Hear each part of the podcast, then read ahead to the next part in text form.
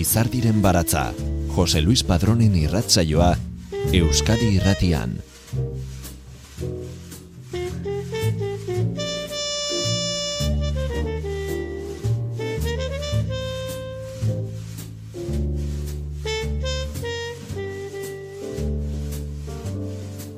Joan eh, Margarit poeta katalana larogeita bi urterekin eh, hilda. Bizirik eh, zegoen poetarik eh, oberenetakoa zen une honetan. Horregatik, eta gaztelaniaz zein katalanez eh, arrakasta izan duen bere obra handiaren gatik, Cervantes eh, saria irabazi zuen 2000 eta emeretzian beste aitortza askoren eh, artean. Poetak eh, zioenez, Poesia eta musika dira gizakiak bere bakardadean dituen eh, kontsolamendu tresna nagusiak. Jende bakartia kontsolatzeko egiten dut lan aldarrikatzen zuen poesiaren alde. Eta biztanleriaren eunekoen da hori, jakitun izan edo ez. Poema batek ezin badu persona bat konsolatu egoera zail batean ez dut deus balio. 2000 eta hogeian jazaldira etortzekoa zen errezital musikatua egitera semearekin eh, batera.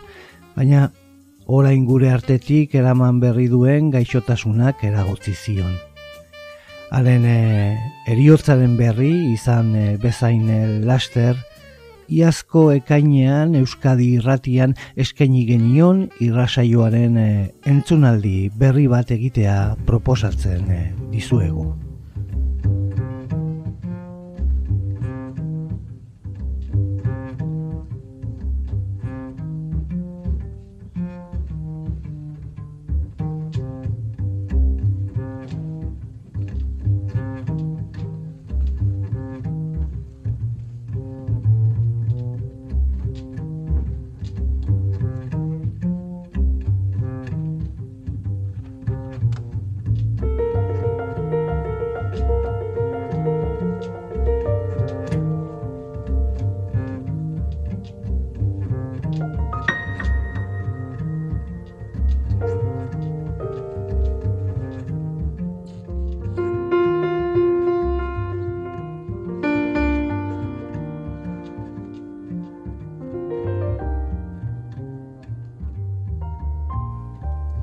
Maitasunak e, bultzatu zuen oso gaztetatik poeta izatera eta idaztera, maitasunak.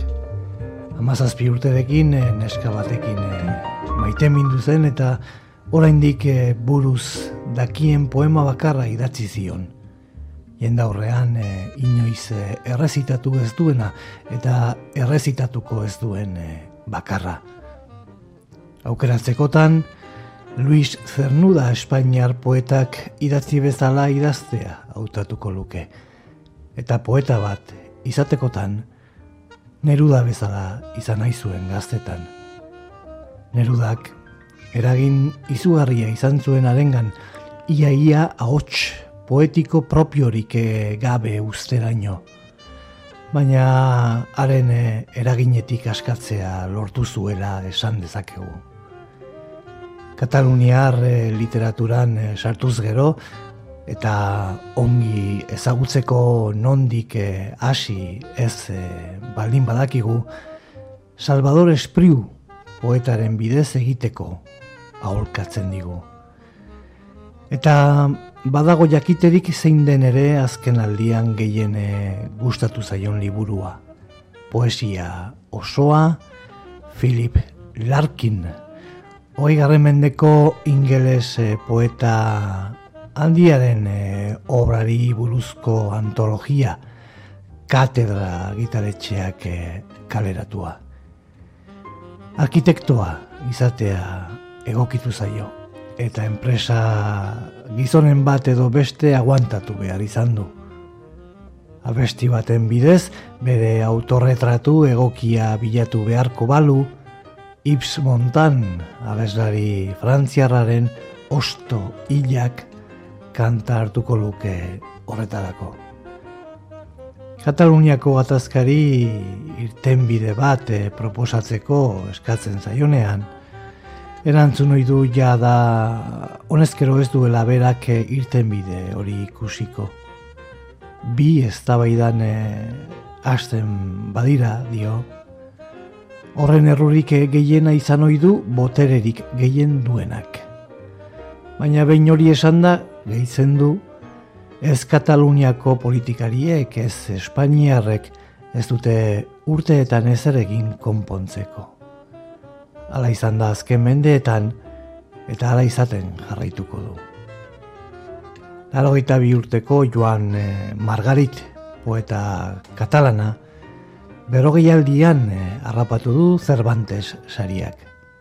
Saria banatzeko ekitaldia atzeratu egin dute.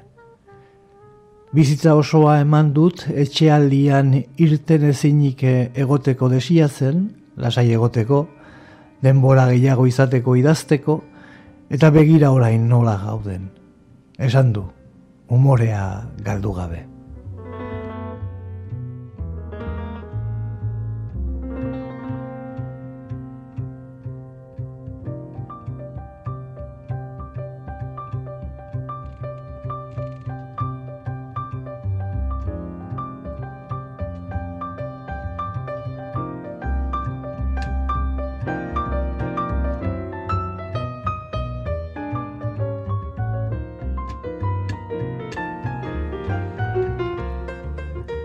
Zorionak, Joan Margarit poeta katalanari, Cervantes aria lortu duelako.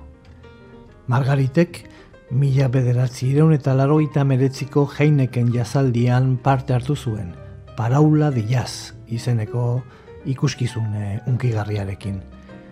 Aurten ere parte hartzekoa zen, baina donostiako jeineken jazaldiak eh, iragarritako programa gauzatzea ezinezkoa da. Hala eta guztiz ere, Heineken e, jazaldiak e, edizio txikiago bat e, egingo du. Eta edizio berezi horrek izango duen behin betiko programazioa kainaren azken aldera edo ustailaren lehen egunetan iragarriko da. Donostiako Heineken jazaldiaren berrogeita mabosgarren edizioaren barruan Joan Margarit eta Carles Margarit taldeak no era juni ni difícil, ez zen e, urunekoa ez eta zaila ere, ikuskizun e, poetiko musikala eskaini behar zuen. Joan Margarit poeta handiaren olerkiak bere haotxean, eta haren semea Carles Margarit e, kompositorearen jazz e, soinua ustartzen dituen e, proposamena. Denok e, dakizkigun, arrazoien gatik, emanaldia bertan bera gelditu da. Eta aurten ospatuko ote den eh, ez dakigu. Baina ez gara zuzenean ikusi eta entzungo goze geratuko. Victoria Eugenia antzokian eh, ematekoak ziren e, kontzertuaren oso antzekoa emateko aukera izango baituko gaur. Izan ere, Joan eta Carles Margaritek no era juni ni difícil zen eh, urrunekoa ez eta zaila ere izen bereko errezitaldi musikatua jaso zuten jada hasieratik entzuten ari garen e, diskoan 2000 tamalauan e, kaleratua.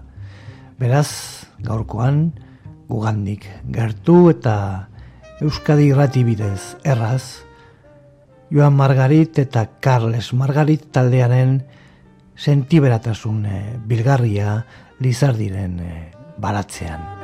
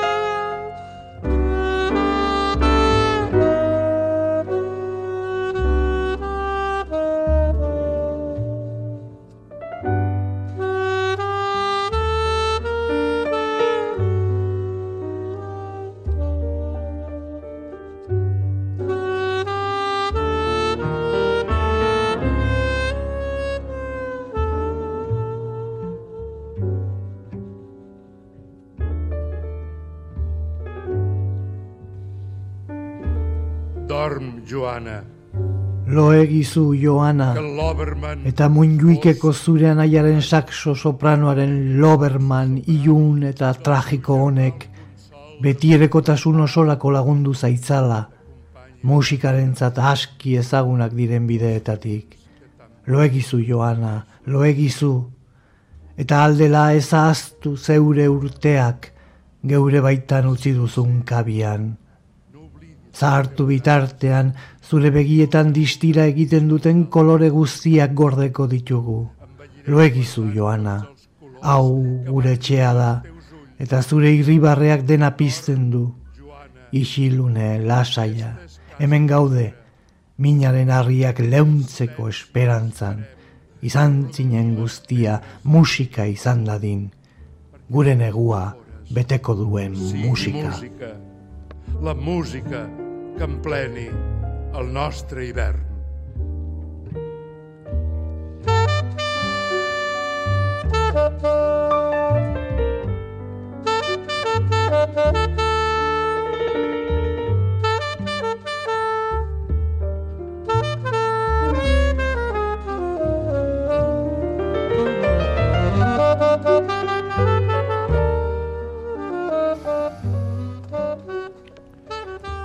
Mikel Garmendia idazle eta itzultzaileak idatzi du. Margaritentzat bizitza dago lehenik, baita artea bera baino lehenago ere. Eta alaxe islaturik ageri zaizkigu bere poemetan, bere bizitzako esperientzia eta sentimenduak. Doinu gizatiar bezain malenkoniatxu batez. Behin eta berriro aurkituko ditugu galdu zuen alabaren erreferentziak. Ari eskenitakoa da injustu 2002ko Joana poema liburua. Ez tristura ezkorre batetik, baina bai alako tristura xamur batetik errezitatuak. Soluzio handietan sinesten ez duen poeta xahar baten ekarria. Onena onaren etxai izan daitekela oharturik eta egoera benetan gogor eta zailetan are soluziorik ez dagoenean ere, aringarriek duten balioaz konbentziturik dagoen poeta apalarenak.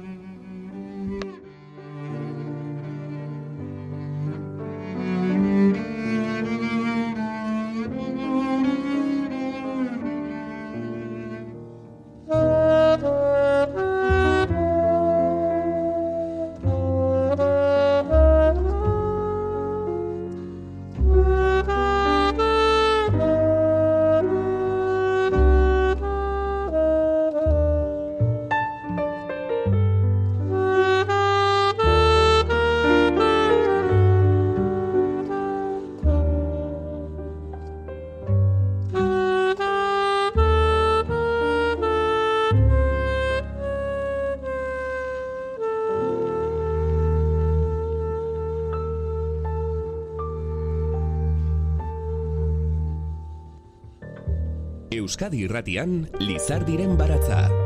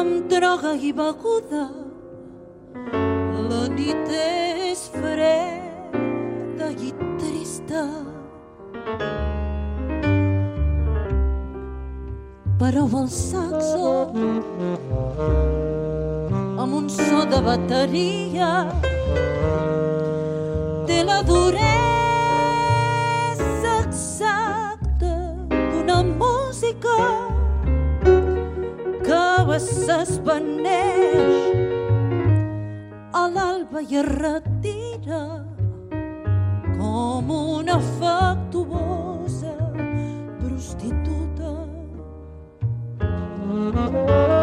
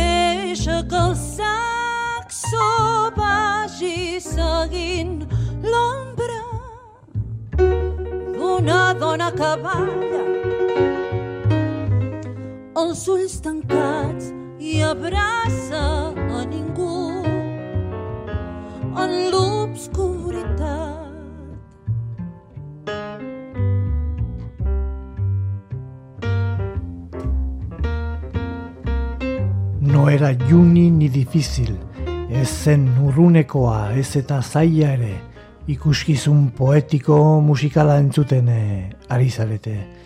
Joan Margarit bere poemak eh, errezitatzen katalanez, Carles Margarit saxoan eta musika komposaketan, Xaber Algans pianoan, Mikel Angel Cordero kontrabasuan eta abeslarian Nuria Kols. Kantan eh, abestu berri duen eh, Margariten poemak dio, sototik dator elur zikineraino urre koloreko soinu bat. Gaua hotza eta tristea da, droga eta edariekin erretzen ez bada. Bateriak lagunduta saxoak badu hiltzen den musikaren gogortasuna goizaldean, prostituta maitekor bat etxeratzen denean bezala. Bodelerrek Parkerren melodia entzun zuen sepia zaleko bere maitalean edertasunaren zati da gaizkia. Horregatik uzten du parkerrek pieza honetan saksoak eraman gaitzan, begiak itxita eta ilunpetan inor bezarkatuz, dantzatzen den emakumearen itzalaren atzetik.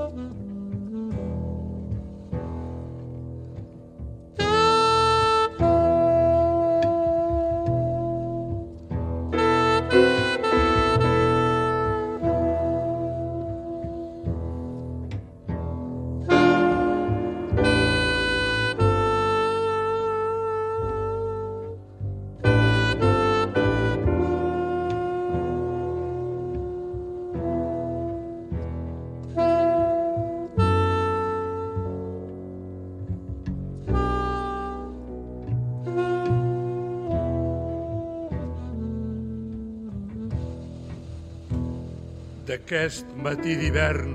Neguko goiz atsegin eta epelonetatik mesedez etzaitez joan.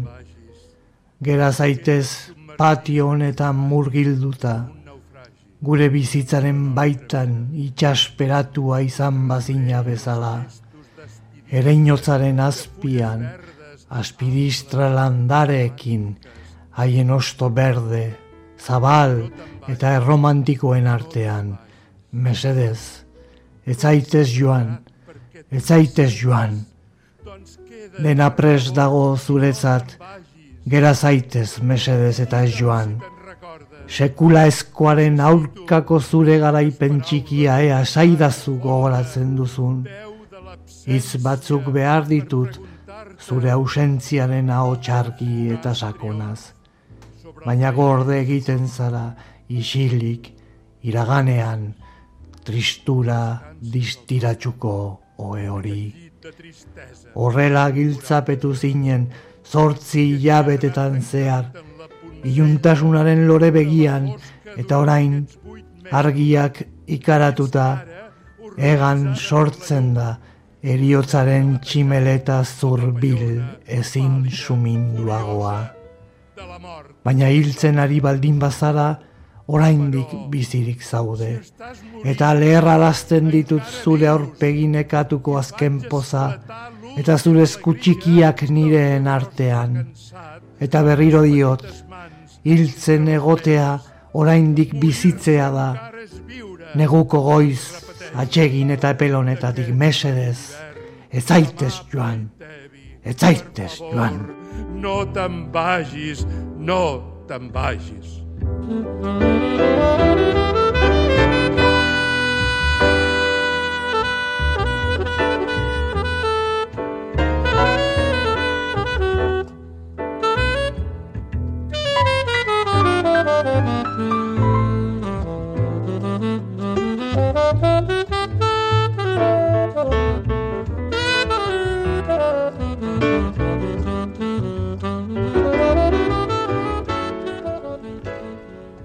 Mitok argitaletxe donostiarrak Juan Ramon eh, Makusok eh, euskaratuta plazaratu zuen 2000 eta bederatzean Joan Margarit poeta katalanaren miserikordia etxea liburua.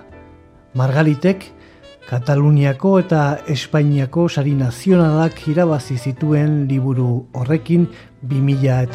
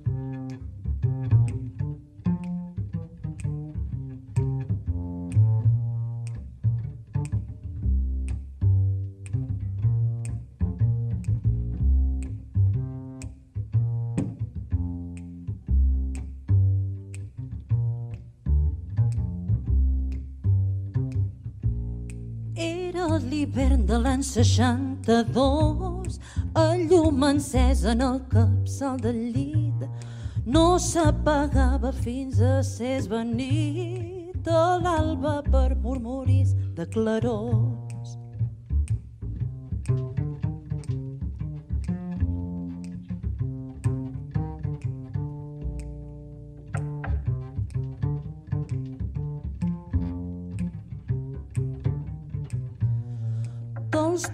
Incansablement llegit mentre en algun badiu bordava un gos. Jo imaginava el bosc, un fabulós passeig en els trineus sota la nit.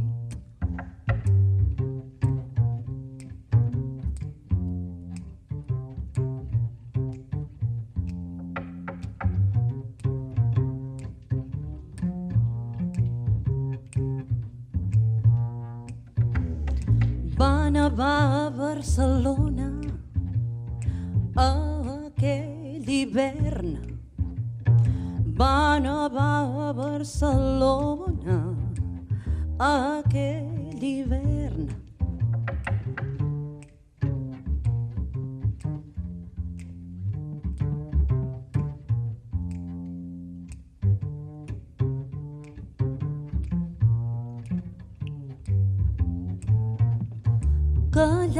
Calladament ens van embolcallar els flocs de neu com una gran vitrina. I en arribar el bon temps amb el de gel, tu ja tenies per mi, Raquel, el rostre clar d'una Karenina.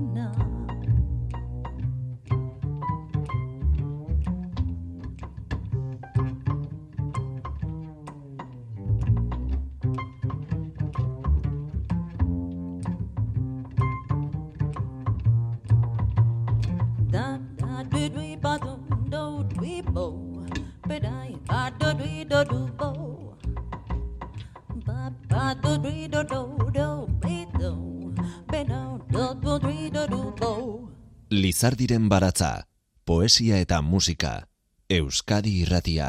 Horaris nocturns. Gaueko ordutegiak. Oean etzan da gaude, eta trenak pasatzen entzuten ditut.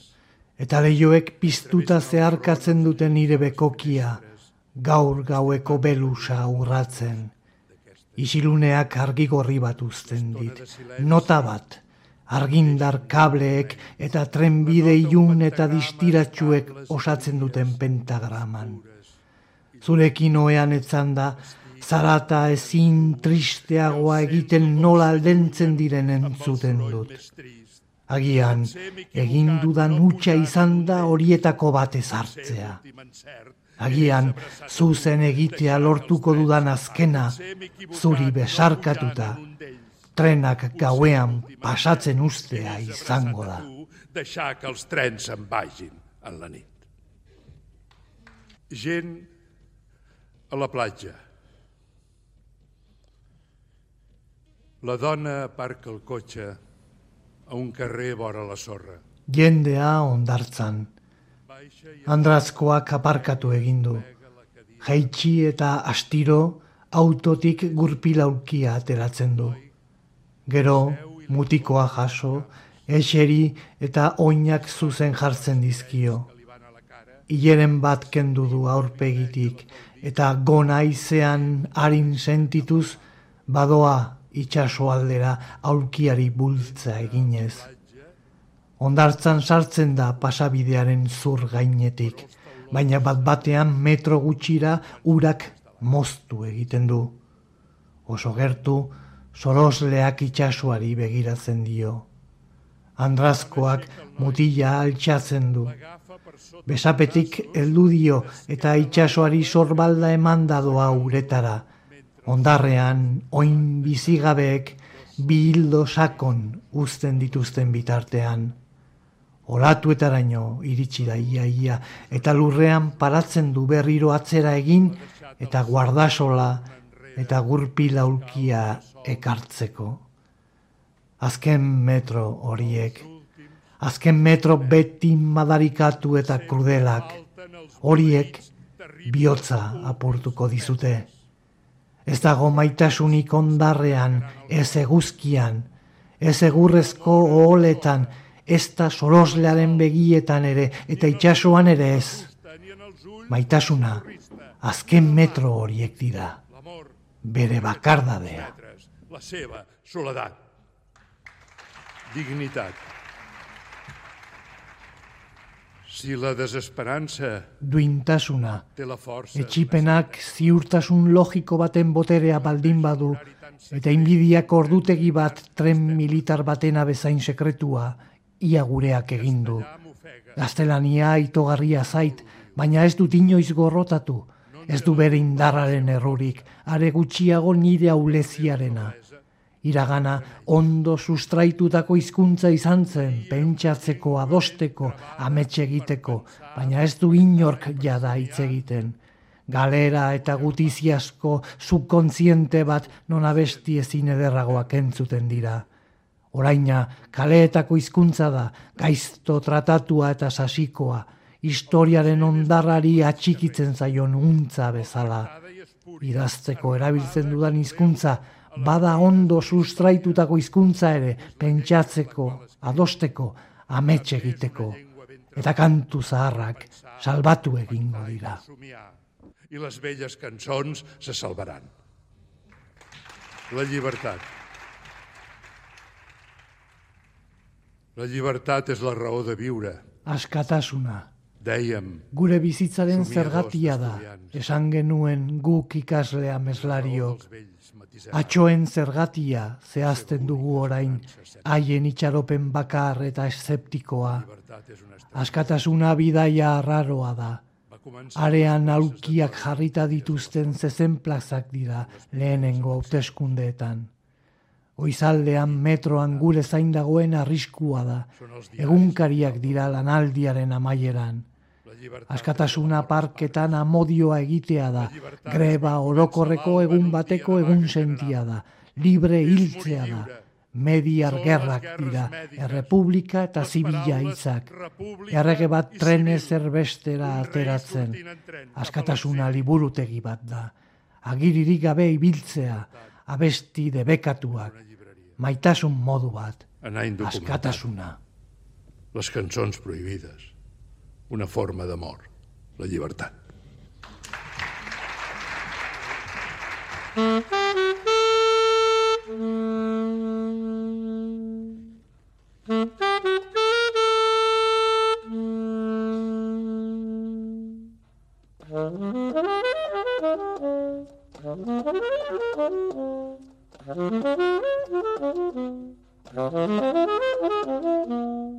Thank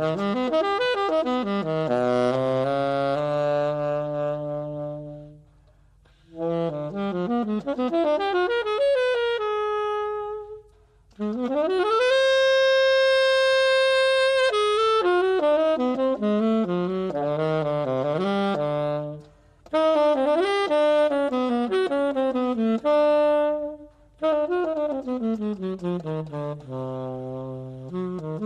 Thank you.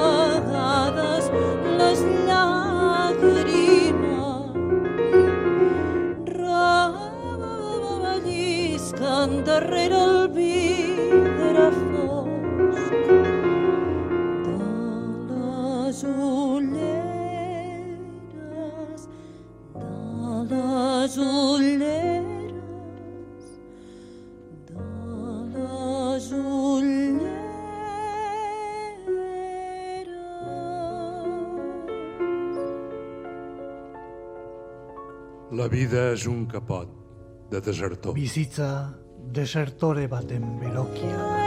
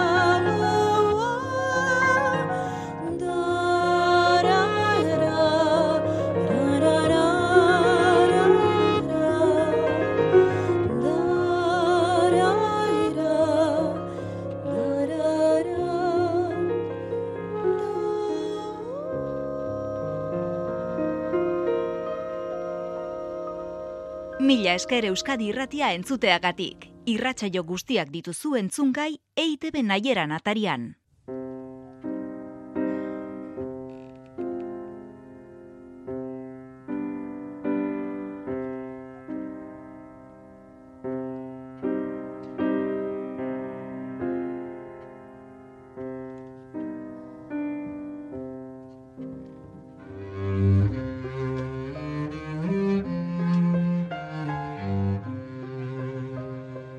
Llàgrima on viu la teva absència, Zure absentzia biziren negar malkotik iparraldeko aizearen intimitateak oroitzapen bat darama itxasorantz, eta indarkeriaz maiak bota ditu beste inorez dagoen tabernan. Bakarrik egon ezina dago, presentzia baten antzera, zazpi urte zugabe toki hauetan, betiko tokiak, epika hau sortu zuten pertsonaia bakarrekoa, benetako min bakarrekoa zeinarekin egun batean irribarretxu, pena zilko naiz. Oso urrun zinela, hori baino etzela, ala saiatu nintzen imaginatzen luzaroan. Gaur berriro saiatu naiz. kafe bat hartzen dudan bitartean, ametsau lantzen noa, aizeak, itxasoaren urdin handia nola. Torno a provar. Mentre prenc un cafè, poleixo el somni com fa el vent amb l'enorme blau del mar.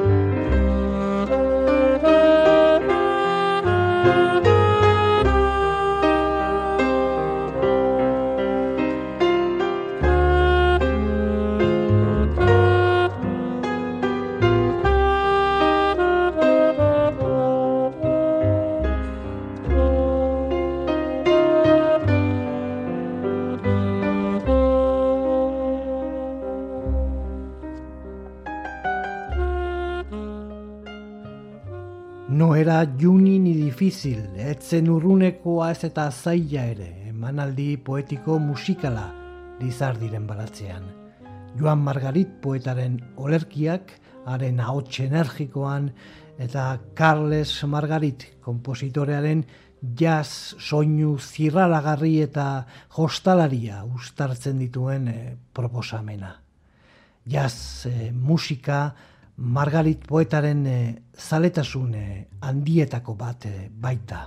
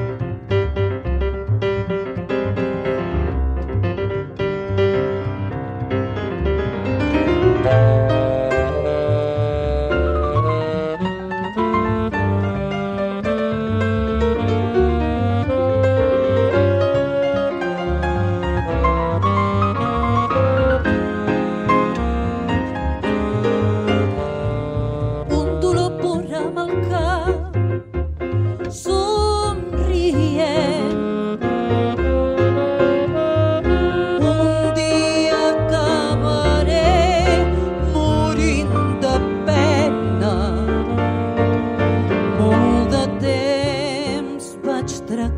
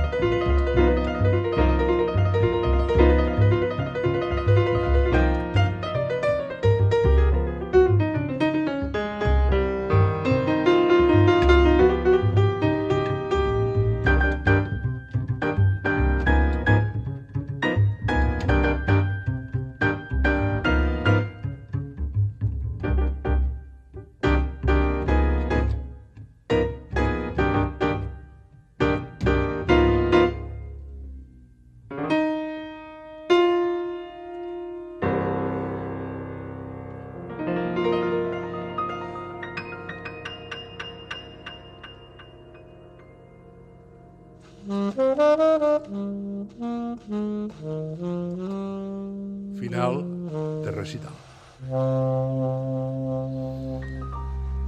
Enlluernat pels focus, miro l'obscuritat on sou vosaltres. El recital Errezitaldiaren amaiera. Fokuek itxutu egiten naute zaudeten iluntasunera begiratzen dudanean. Nire itxumenaren argitasuna entzun dezazuen itzalak sortzen duen ilusio hau dira fokuak. Denok daramagu geure baitan itxaropenik gabeko historioa harrigarriren bat isilean entzuten ari den auditorium ilun bat. Maitatzea distantea izatea da, eta maitasuna atzerritarra izatea. Baina zuek, ni entzuten aritu den isiltasun honen abegikortasuna zarete, naiz eta badakidan zuen baitan existitzeari utziko diodala. Jakin ongi dakidan arren, beste norbaiten itzal maitatua besterik izan ez naizela.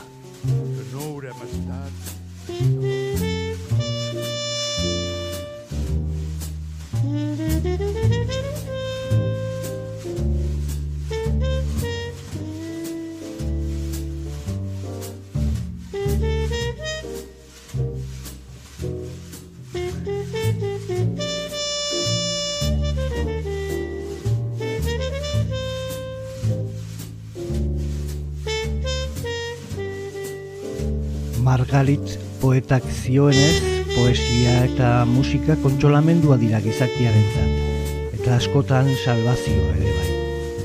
Hora aurkitu halko dugu hemendik aurrera, poesiaren musikan, zeruko beste musika horretan, eta berak ala aitortuta, irekitzeko prest nagoen atea ez da izanen paradisurako.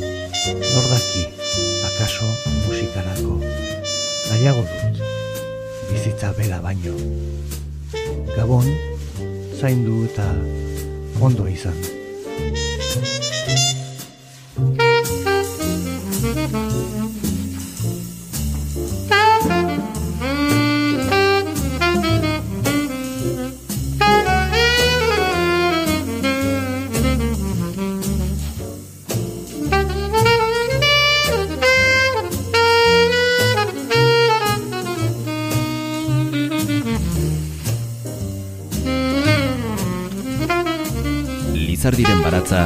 Euskadi.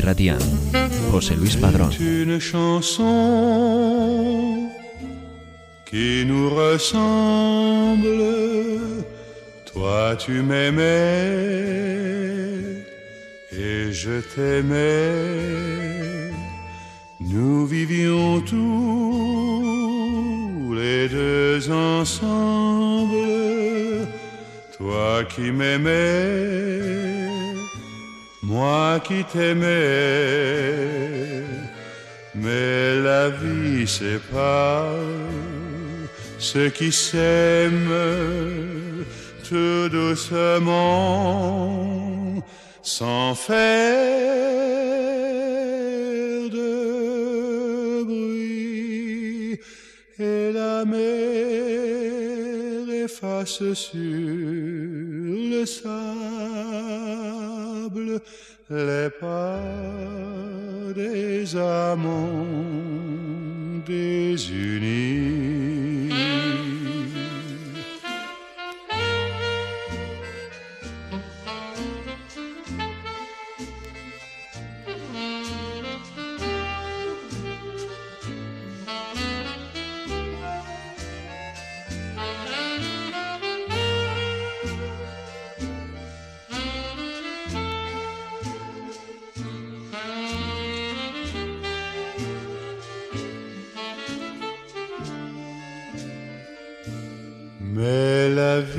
Sépare ceux qui s'aiment tout doucement, sans faire de bruit. Et la mer efface sur le sable les pas des amants désunis.